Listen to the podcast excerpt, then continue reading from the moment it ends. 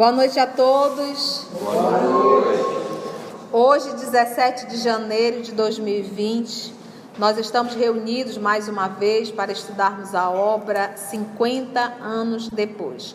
Hoje, 17 de janeiro de 2020, vamos fazer a nossa prece de abertura. Vamos orar? Jesus amigo, te agradecemos a oportunidade de novamente nos reunirmos para, através dessas histórias, destes personagens, te encontrar novamente e encontrar, quem sabe, nosso rumo que nos conduz a ti, diante de tanto orgulho, de tanta vaidade que nós também carregamos.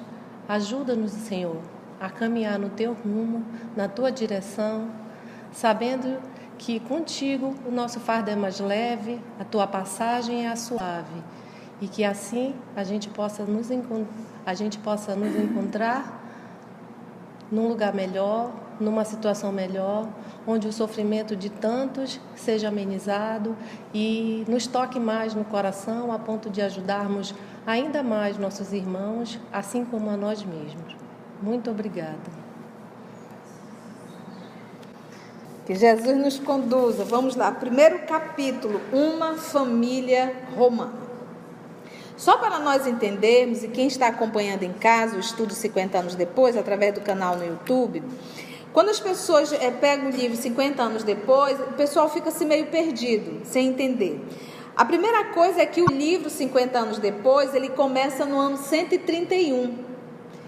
E o nosso querido Emmanuel, que nesse livro vai estar revestindo a figura de um escravo, um escravo na história, ele já se apresenta no primeiro capítulo do livro com 45 anos de idade. Então vamos lá, nós precisamos fazer uma continha. O senador Públio, no livro Há Dois Mil Anos, que é retratado a partir do ano 30, ele desencarna em Pompeia com a explosão do Vesúvio no ano de 79, ok?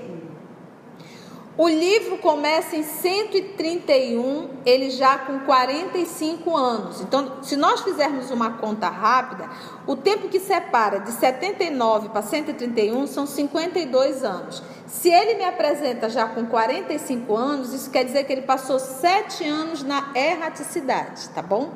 Então, quando o nosso querido senador Públio, na figura agora de Emmanuel, ele vai falar de 50 anos depois, agora como escravo na história, ele vai contar o período, esse período, 50 anos depois da desencarnação dele, que foi no ano de 79. Por isso o livro começa em 131. E como nós estudamos na introdução do, do livro 50 anos depois, ele deixa bem claro que esse livro, diferente do livro há dois mil anos, que era a história dele como senador, Aqui, como escravo, o, o nosso Nestório e o nosso Emmanuel, ele vai retratar o orgulho e a vaidade ainda presente dentro desse coração, desse espírito, hoje revestindo a figura de um escravo. Ele vai contar essa, essa história. Mas que o tema central, a pessoa central desse livro é quem? É Célia. Então, é, é, o livro há dois mil anos vai falar dessa nobre alma chamada Célia, que nós iremos reencontrá-la no livro Renúncia, revestindo agora o nome de Alcione. No livro Renúncia, em verdade, todo esse grupo se reencontra. O nosso querido Emmanuel, também na introdução, ele nos deu uma informação. Que todo aquele grupo do livro há dois mil anos, lembra, nós estamos falando, sete anos depois ele reencarnou. E todo aquele grupo que conviveu com ele lá na Roma antiga e até mesmo na Palestina, ele disse que todo aquele grupo também reencarnaram, só que não próximo dele. Cada um estava vivendo em lugares e experiências diferentes. Então é como se ele dissesse assim: esse grupo que está comigo não tem ninguém. E olha, nós estamos falando de sete anos. Ele está vivendo a experiência sozinho, longe de todos os afetos. O único que ainda ficou do passado foi o amigo, aquele inclusive que foi morto, foi assassinado na frente do senador, aquele que foi arrancado o coração, que no caso aqui vai estar na figura do Pompílio. Ninguém do livro há dois mil anos está envolvido na história de 50 anos depois. A única pessoa, é, essa única pessoa é o Pompilho, que ele mesmo explica logo na introdução. Então só temos aí Emmanuel e Pompilho. Então você imagina você reencarnar sem estar no seu grupo de afinidade. Mas em compensação, porque lembra que o propósito do nosso Senhor Jesus é a família universal, não é a família restrita. É nós realmente é, é estendermos. Nós temos que ter uma alegria, um prazer muito grande de fazer novos amigos, de aumentar, porque eu tenho que aumentar minha família. Eu não posso me limitar sempre a meio gato pingado. Eu tenho que conhecer pessoas, eu tenho que ser amigo. Eu não quero que seja meu amigo, mas nós temos que fazer questão de ser amigo. Buscar primeiro as coisas de Deus, as demais vos será dada por acréscimo. Então seja bom, os demais vos será dado por acréscimo. É, esse é o movimento. E aqui ele teve esse movimento, a misericórdia divina promoveu uma reencarnação, ele sozinho, vamos usar assim, mas ele conheceu Célia. Vamos lá, gente? Muita emoção ver esse livro. E nós iremos fazer no mesmo ritmo, vamos comentando, porque você encontra no canal, no, no, no, no poderoso Google, a radionovela. Então, a radionovela não tem comentário, é o livro sendo lido. Aqui não é o nosso caso, não é uma radionovela, apesar de nós termos a presença dos amigos, das amigas, que irão fazer os personagens, até por uma forma didática a gente entender melhor a leitura. Mas não é uma. É, é, o nosso propósito é estudo, então nós vamos realmente comentar todas as passagens que forem necessárias. Então vamos lá. Varando a multidão que estacionava na grande praça de Esmirna, na Turquia, tá? Hoje na Turquia em clara manhã do ano de 131 da nossa era cristã, marchava uma porção de escravos jovens e atléticos, conduzindo uma liteira. Para nós que já, já assistimos filmes romanos, nós sabemos que são aqueles escravos sustentando é uma liteira, é como se fosse um carro, vamos dizer assim, mas na verdade as rodas, o motor eram quem? Os escravos. Né? E a pessoa ali, deitada, comendo uma uva, tinha um paninho para evitar é, é, que entrasse o sol, a poeira, ou até mesmo a privacidade. Né? Era desconfortável, inclusive, para quem estava ali dentro, porque apesar dos escravos estarem correndo, eles corriam, é, aquilo deveria saculejar, deveria ser algo desagradável. Né? Ainda bem que hoje nós temos o carrinho. Mas na época era chique. E não bastava só andar de liteira, tinha que ser uma liteira chiquérrima. Não mudou. Então hoje não basta um carro, tem que ser um carro chiquérrimo. Então a gente vê que os nossos valores ainda são o quê? Os mesmos. Então ele diz: marchava uma porção de escravos jovens e atléticos, conduzindo uma liteira rica. Olha aqui, olha como Emmanuel é danado.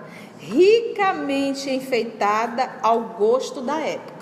Então tinha rococó para cá, rococó para ali, panos para ali, pedrinhas, né? tinha. Não mudou, a gente percebe que não mudou.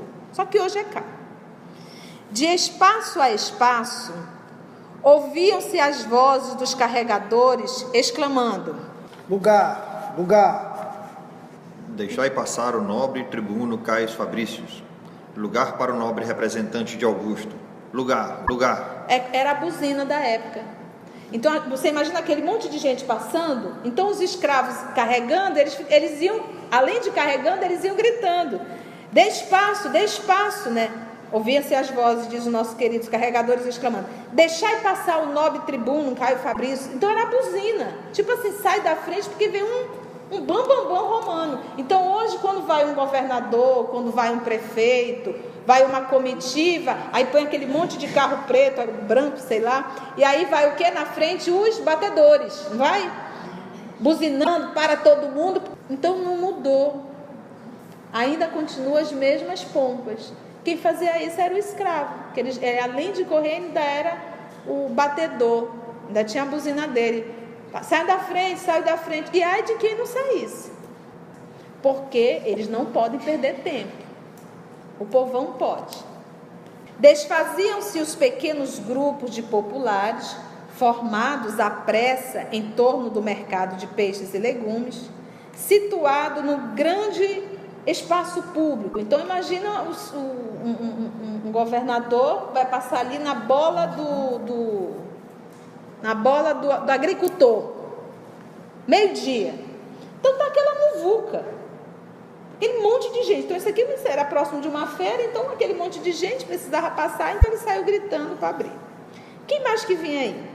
Desfaziam-se os pequenos grupos de populares formados à pressa em torno do mercado de peixes e legumes situado num grande espaço público, enquanto o rosto de um patrício romano surgia entre as cortinas da liteira, com ares de enfado a observar a turba barulhenta. Então você pensa, ele abriu assim aquela cortina com aquela cara azeda, né? Chata, né? Assim, antipático. E não era ele que estava carregando, não. Ele estava sendo carregado e estava enfadado, né? É, é mais ou menos, você está dentro de um carro elegante, com ar-condicionado e com cara de nojo. Esse trânsito insuportável, e tu olha, o coitado está no carro lá, os vidros todos abertos. Eu me recordo uma vez rapidamente, meu primeiro carro não tinha ar-condicionado. E Manaus não é quente, Manaus é super quente. E era quase meio-dia, eu no trânsito, e meu carro era vermelho, eu com os vidros assim baixinhos, né? Aí de repente aquele calor, eu puxei um leque vermelho, assim, dentro do carro. bem ali. Aí o, o senhor parou, dois rapazes parados do meu lado, deram um sorriso. Gostei do leque, mas não estou vendendo. Porque não dá. E, e você está entendendo? Então, é aquele, apesar de você estar bem, mas está sempre a reclamar. Apesar de estar de estômago cheio, olha, às vezes a comida vem à mesa. Ah, eu não gosto disso. Ah, isso está isso. Ah, isso está aqui. Deixa passar fome, come até pedra. Então, apesar de ele estar sendo carregado pelos escravos, essa cara de nojo, de sempre estar reclamando de tudo que recebe da vida. Com ares de enfado a observar turba rumorosa.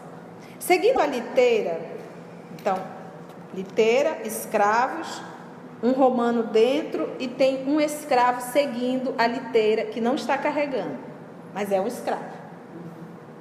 Seguindo a liteira, caminhava um homem dos seus 45 anos, presumíveis, aproximadamente, deixando ver nas linhas fisionômicas o perfil israelita, ou seja, duas encarnações como romano, senador, e agora ele me reencarna como um israelita em Jerusalém. Detalhe: o ano de 131, Jerusalém estava acabada por conta da terceira guerra. Acabou, Jerusalém acabou. Então, aquele povo de Jerusalém, os sacerdotes, as sinagogas, isso tudo se destruíram. Os romanos destruíram. Que nós estamos aqui com o imperador Adriano. Que ele mandou destruir tudo. O templo de Jerusalém, Templo ele mandou construir um templo para um, um determinado Deus que eu não me lembro mais. Ele mandou construir um templo romano lá, para adorar outro Deus. Você, olha que provocação. Lembra que os, os nossos irmãos é, judeus, eles diziam que, que Deus estaria dentro do templo deles, dentro do monte Sião. E os romanos, para provocar, mandaram derrubar tudo, porque sabia do respeito. Então, ou seja, aqui é escravo israelita é duas vezes humilhação. Para servir os romanos que destruíram a cidade deles. Então, olha que provação para esse senador. Seguindo a liteira, caminhava um homem dos seus 45 anos presumíveis, deixando ver nas linhas fisionômicas o perfil israelita, tipicamente característicos. E olha aqui, ó, e um orgulho silencioso e inconformado. Às vezes nós nos deparamos na nossa vida pessoas fazendo trabalho mais simples, mas com uma arrogância. Que se de repente você olhar para ela e disser bem assim, está sujo bem aqui, ela já se sente humilhada. Mas o problema é de quem? Dela. Foi a rainha de ontem. Foi a juíza de ontem. Foi o doutor de ontem, a doutora de ontem. E nessa encarnação, se vê numa miséria, numa pobreza, tendo que lavar banheiro, é uma humilhação. E aquilo é com, com orgulho, o, o, é, é impetuoso, o nariz é para cima. E faz confusão em todos os cantos, porque não admite, não aceita. Ainda não entendeu que a lição, cada um está matriculado na matéria que tem que aprender. Se eu lavo o banheiro, eu vou responder pelo banheiro. Se eu sou uma empresária, um empresário, e tenho pessoas sobre a minha responsabilidade, eu respondo, não, não é pelo banheiro, eu respondo por mim e por todos os funcionários que Deus colocou sobre a minha responsabilidade. Então a gente pergunta qual dos dois estão tendo provações mais complexas? Está chegando do banheiro? Porque o do banheiro é luta íntima. Ela está lutando com orgulho e vaidade. Esse aqui com autoritarismo, poder, que a gente se enrola sempre. É só isso, é material pedagógico. Então aquele mesmo já se mostra. Orgulho silencioso e inconformável. Eu não queria estar aqui. A atitude humilde, todavia, evidenciava uma condição inferior e, conquanto não participasse do esforço dos carregadores, ele não estava carregando a liteira, adivinhava-se-lhe no semblante contrafeito a situação dolorosa de escravo. Então, era um, um, um Estevão, que o Estevão foi escravo. Era uma posição de um Estevão aqui? Por isso é que Jesus disse: senador, agora, só daqui a séculos. Meio século já se passaram. E ele ainda está lutando com orgulho e vaidade. Eu digo que todo dia Jesus olha para a gente e diz: Conceição, agora, ou só daqui a séculos. Respirava-se à margem do golfo, esplêndido, o ar embalsamado que os ventos do Egeu, que é o mar, traziam do grande arquipélago, né, que é aquele conjunto de ilhas. O movimento da cidade crescera de muito naqueles dias inovidáveis sequente, né, que se seguia a última guerra civil que devastara a Judéia para sempre. Então, olha só, o livro começa em 131. Se nós formos pesquisar pelo, pelo poderoso Google, nós vamos achar essa última guerra no ano de 134 a 135. Mas o livro nos diz no ano 131 que essa guerra já aconteceu. E que foi, e que foi no período do imperador Adriano. O Adriano, ele ficou como imperador de 117 a 138. Então, a probabilidade realmente pelo livro é que essa última revolução, revolta, não ocorreu em 135, mas sim um pouquinho antes de 131. Porque Jerusalém aqui já está e realmente não, não recuperou mais. Por isso é que Jesus disse: esse templo não ficará pedra sobre Jesus avisou. Por isso que ele diz: uma guerra civil que devastara a Judéia para sempre. Para sempre.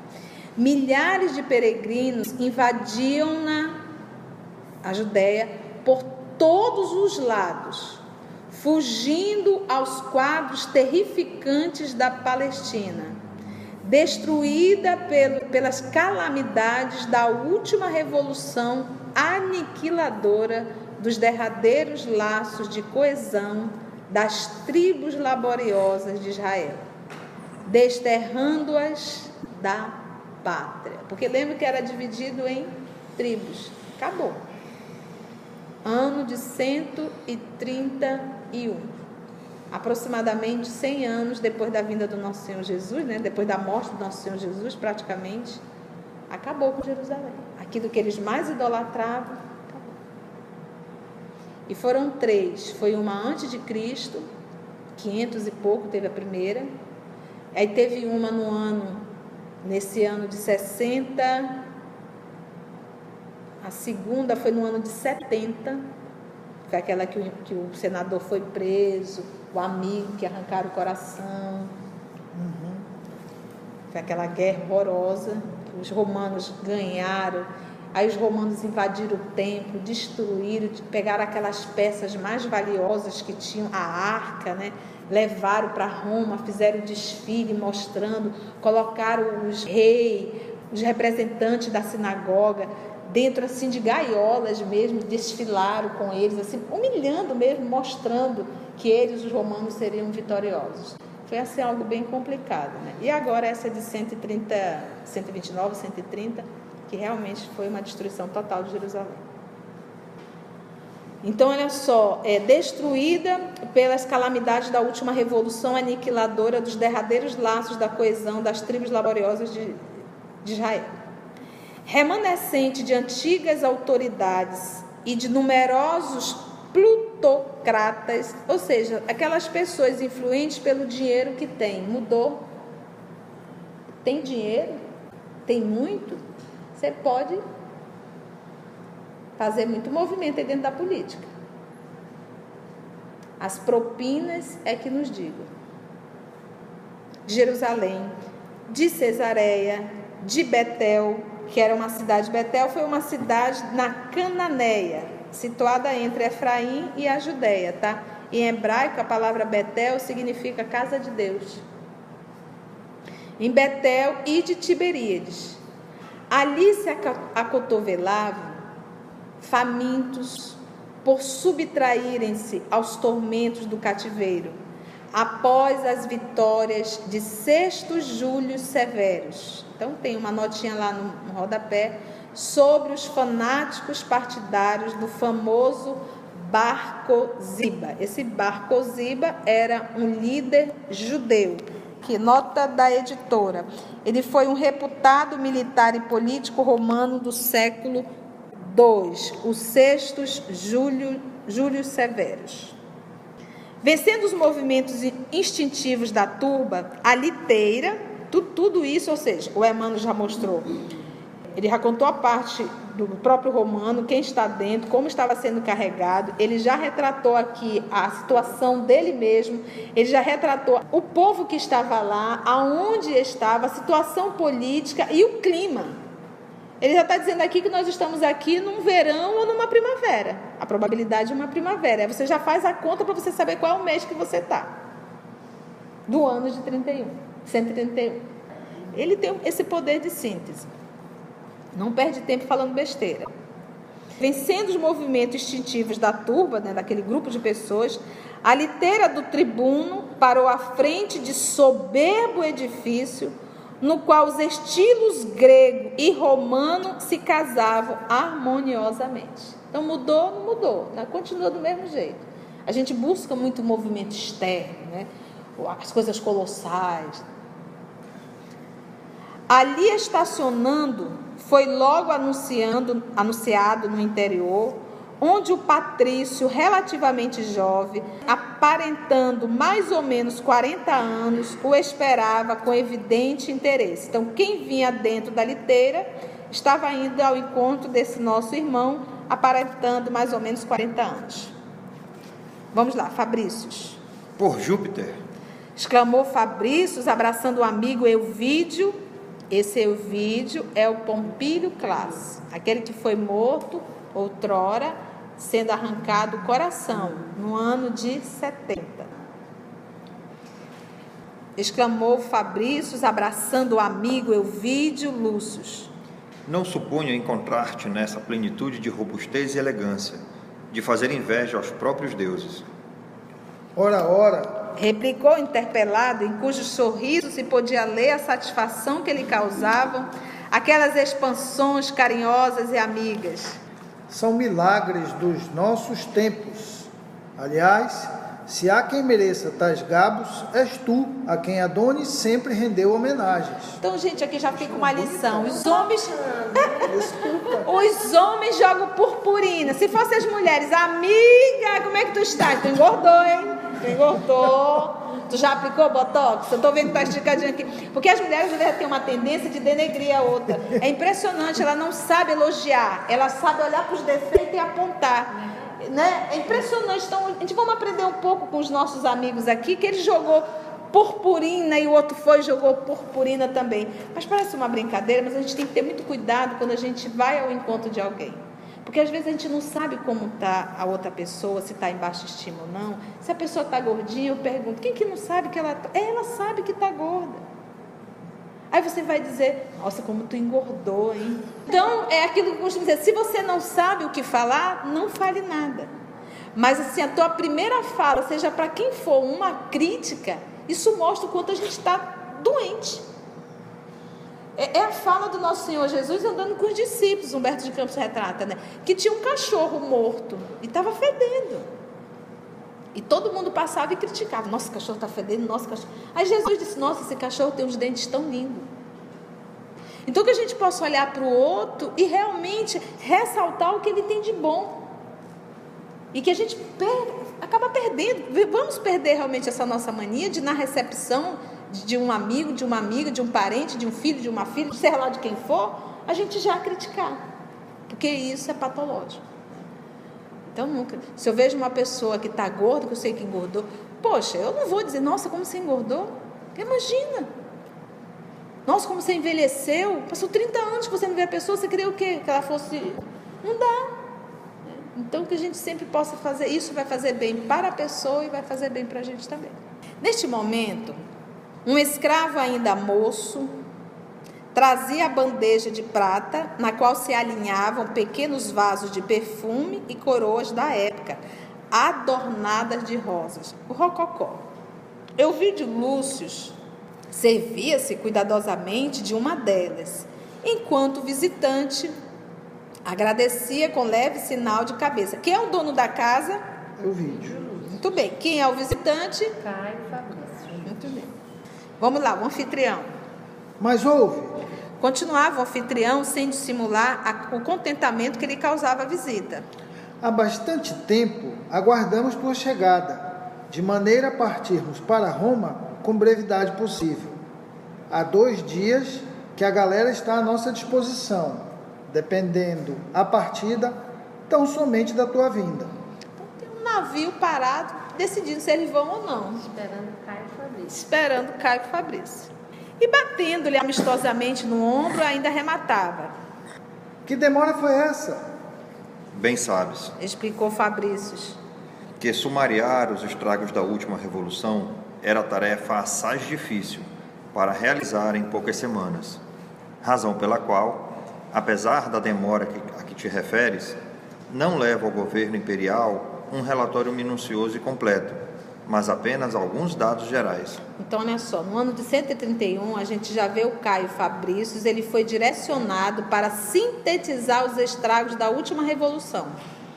Então, ele foi para lá, fez um levantamento do estrago que tinha acontecido ali, todo aquele movimento, e trouxe para o Império. Mas ele disse que esse movimento, apesar da demora, porque ele disse, era tarefa muito difícil para realizar em poucas semanas, razão pela qual, apesar da demora a que te referes, não leva ao governo imperial um relatório minucioso e completo, mas apenas alguns dados gerais. Ou seja, ele fez um relatório assim, en passant. Destruiu, gente, destruiu toda Jerusalém. E a propósito da, da Revolução da Judéia, qual a tua impressão pessoal dos acontecimentos? Caio Fabrício esboçou um leve sorriso, acrescentando com amabilidade. Antes de dar minha opinião, sei que a tua é a de quem encarou os fatos com o maior otimismo. Ora, meu amigo, De seu vídeo, como a justificar-se. é verdade que a venda de toda a minha criação de cavalos, da Indoméia, para as forças em operações, me, me consolidou as finanças, dispensando-me de maiores cuidados quanto ao futuro da família. Mas isso não impede, considere a penosa situação desses milhares de criaturas que se arruinaram para sempre. Aliás, se a sorte me favoreceu no plano de minhas necessidades materiais, devo principalmente à intervenção de meu sogro, junto do prefeito Lólio Úrbico. Então, Lólio Úrbico foi general e político do Império Romano de 139, segundo os dados, a 142, ou seja, a gente já vê mais um dado que o poderoso Google nos dá aproximadamente, mas não é de 139, ele no ano de 131 já era prefeito. Então anota isso porque esse lólio aqui vai dar muito pano para manga no livro inteiro. O censor Fábio Cornélio agiu assim tão decisivamente ao teu favor? Perguntou Fabrício algo admirado. Sim. Está bem. Disse Caio já despreocupado. Eu nunca entendi patavina da criação de cavalos da Idumeia ou de bestas da Ligúria. Aliás, o êxito dos teus negócios não altera a nossa velha e cordial amizade. Por Pollux, não há necessidade de tantas explicações nesse sentido. Ligúria, gente, seria na Itália. Patavina, a gente sabe, é nada mesmo. Fazia tempo que eu não ouvia isso, né? Eu não entendi patavina, né? E o Pollux é, seria um deus grego, né? Está dentro da mitologia grega. E depois de sorver um trago de vinho, solicitamente servido, continuou como que analisando as próprias reminiscências mais íntimas. O estado da província é lastimável e, na minha opinião, os judeus nunca mais encontrarão na Palestina o benefício consolador de um lar e de uma pátria. Em diversos reencontros, morreram mais de 180 mil israelitas. Gente, 180 mil israelitas. Acabou. Palestina era uma província romana. Eles destruíram. Em diversos reencontros, morreram mais de 180 mil israelitas, segundo o conhecimento exato da situação. Foram destruídos quase todos os burgos. Burgos, perdão, são aldeias, tá, gente? Aldeias, casa nobre, vizinhança da cidade, tudo. Na zona de Betel, a miséria atingiu proporções inauditas. Famílias inteiras, desamparadas e indefesas, foram covardemente assassinadas. Enquanto a fome e a desolação operam a ruína geral, chega também a peste, oriunda da exalação dos cadáveres insepultos. Jamais imaginei rever a Judéia em tais condições. Sou da Palestina, a Judéia. Aí você pensa, nossa, que coisa horrível. Mas a gente está vivendo essa cena hoje de novo. A Síria que o diga. A gente está revivendo isso aqui, a gente acha. Mas está lá. O Oriente Médio ainda continua gritando esse tipo de situação. Nós estamos falando de 10 anos de guerra.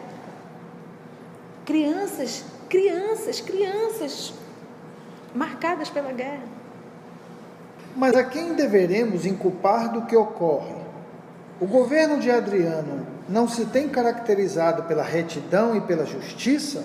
Perguntou Elvídio Lúcio com grande interesse. Lembra que Adriano era o imperador. Não posso afirmá-lo com certeza. Revidou Fabrício desatencioso. Todavia, considero pessoalmente que o grande culpado foi Tineios Rufus, legado propretor da província. Sua incapacidade política foi manifesta em todo o desenvolvimento dos fatos. A reedificação de Jerusalém com o nome de Elia Capitolina, obedecendo aos caprichos do imperador, apavora os israelitas, desejosos todos de conservar as tradições da Cidade Santa. O momento requeria um homem de qualidades excepcionais à frente dos negócios da Judéia. Entretanto, Tineios Rufus não fez mais que exacerbar o ânimo popular com imposições religiosas de todos os matizes contrariando a clássica tradição de tolerância do império nos territórios conquistados. Nós vamos parar aí. Por que, que ele diz contrariando? Porque lembra que o propósito romano, o propósito da espiritualidade com os romanos, nesse, nesse, nesse movimento de administrar as províncias romanas, a, a, a espiritualidade tinha um, um desejo, é que tudo se transformasse em um só país. Esse era o propósito, um só país. Aí o que, que, que a Roma, Roma falhou? Então, quando Roma ia, Roma respeitava a religião daquele grupo. Você pode ver que Roma administrava a Palestina, mas ele administrava a parte política, a parte legislativa, e eles não interferiam na parte religiosa, tanto é que continuava o templo. Já esse nosso querido aqui, o Tineios, ele desrespeitou totalmente. Então, além da destruição, acabou com o templo e sobre o templo ele construiu um templo romano, de um deus romano. Lembra que os nossos irmãos judeus eram monoteístas. Então ele realmente devassou. E ele era um funcionário de Adriano, o imperador. Vamos parar aí? Então hoje nós citamos quem?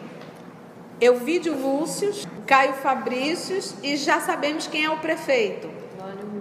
E um movimento. Sou o dele, que é o Fábio Cornélio. Fábio Cornélio. Já falou o Fábio? Não, ele só disse o sogro, né? É, você sou Fábio Cornélio. Fábio Cornélio. É. Exatamente. Então o sogro intercedeu. Então você vê que esse movimento também de beneficiar os seus familiares, isso é algo que antigo. E que teremos que responder também. Vamos fazer a nossa prece? Querido amigo Jesus, amigo incondicional de todas as horas, amor de nossa alma,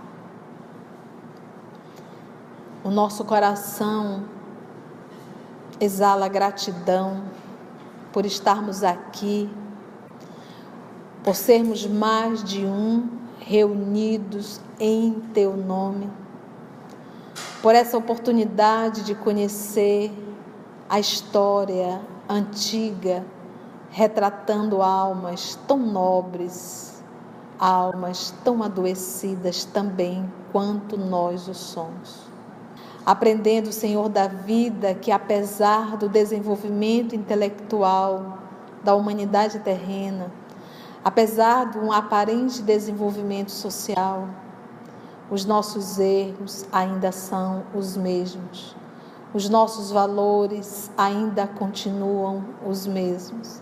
As guerras, Senhor, com a mesma perversidade, ainda acontecem em nosso planeta Terra. E percebemos a tolerância divina para com, com todos nós.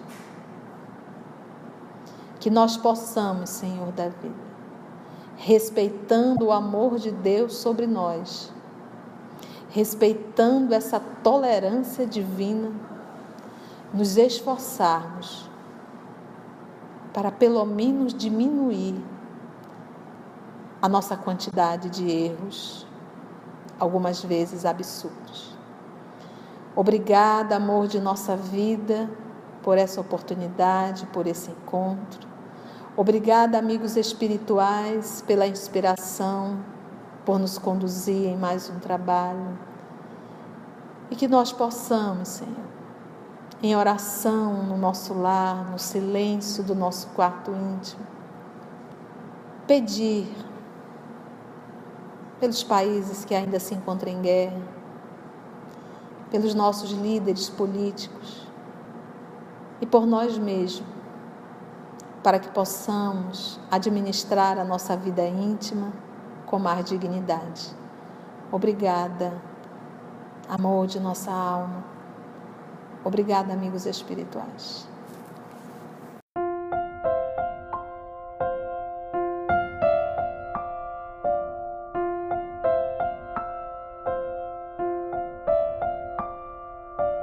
O trabalho do Cristo ele é sempre coletivo, ele não é individual, não está centralizado sobre a cabeça de um. Somos o EOS, esse grupo que Jesus foi construindo ao longo dos anos. E estamos nós aqui estudando e tendo a alegria de poder compartilhar com todos vocês.